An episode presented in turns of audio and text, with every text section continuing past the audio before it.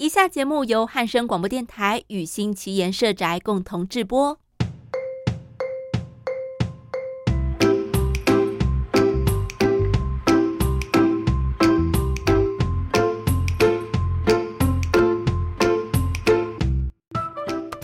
Dave 下个礼拜要去金门玩，他很想要去看一看坑道长什么样子。我跟他推荐了必看景点北山播音墙。接着，我们还聊到了一生坚持反共的知名歌手邓丽君。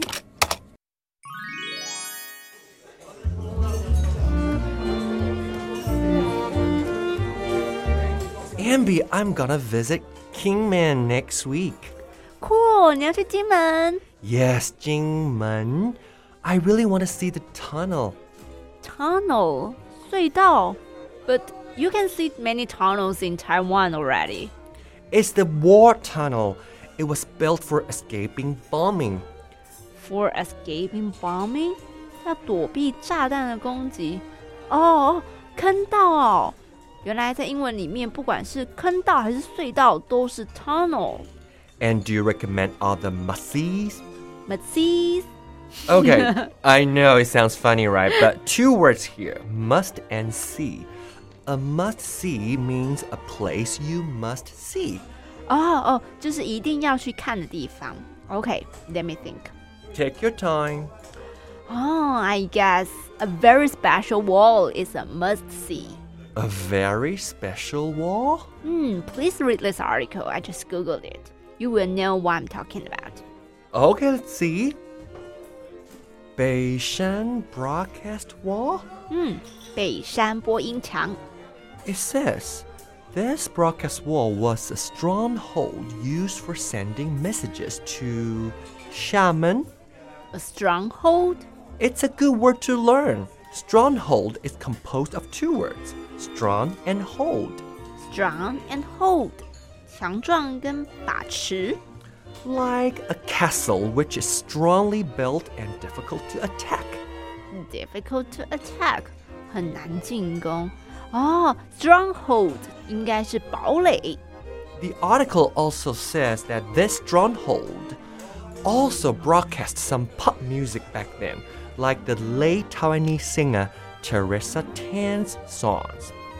Who is Teresa Teng? Come on, you don't know Teresa Teng? One of her favorite, or my favorite songs is Tian Mi Mi. 哦，邓丽君。嗯，她的英文名字原来是 Teresa。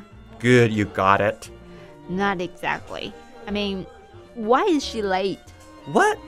You just said the late Taiwanese singer Teresa Tan. Oh, you're confused with the word late. I know the word. I can even give you an example like Tom is always late for school. Good job, girl. But here, late means something else. Hmm?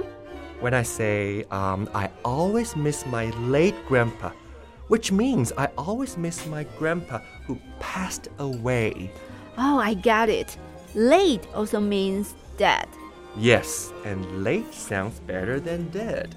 Hmm, you miss your late grandpa. And we Taiwanese miss our late singer, Teresa Teng. Of course you do. She is more than a superstar. She is also very anti communist. Well, I will definitely visit Beishan Broadcast Wall for her. Sounds great.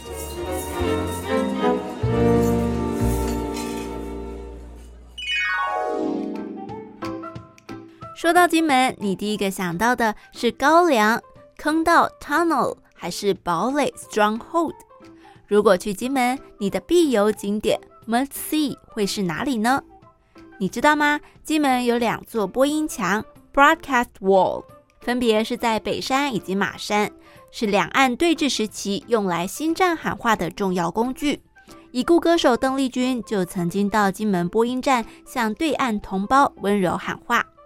已故的可以用 late 这个字，所以啊，late 不是只有晚到、迟到的意思，也能够形容已经过世的人哦。对了，红遍亚洲的邓丽君 Teresa Tan 也是非常反共的 anti-communist，他是大家永远的军中情人。阿比妹英文手记，我们下次见喽，拜拜。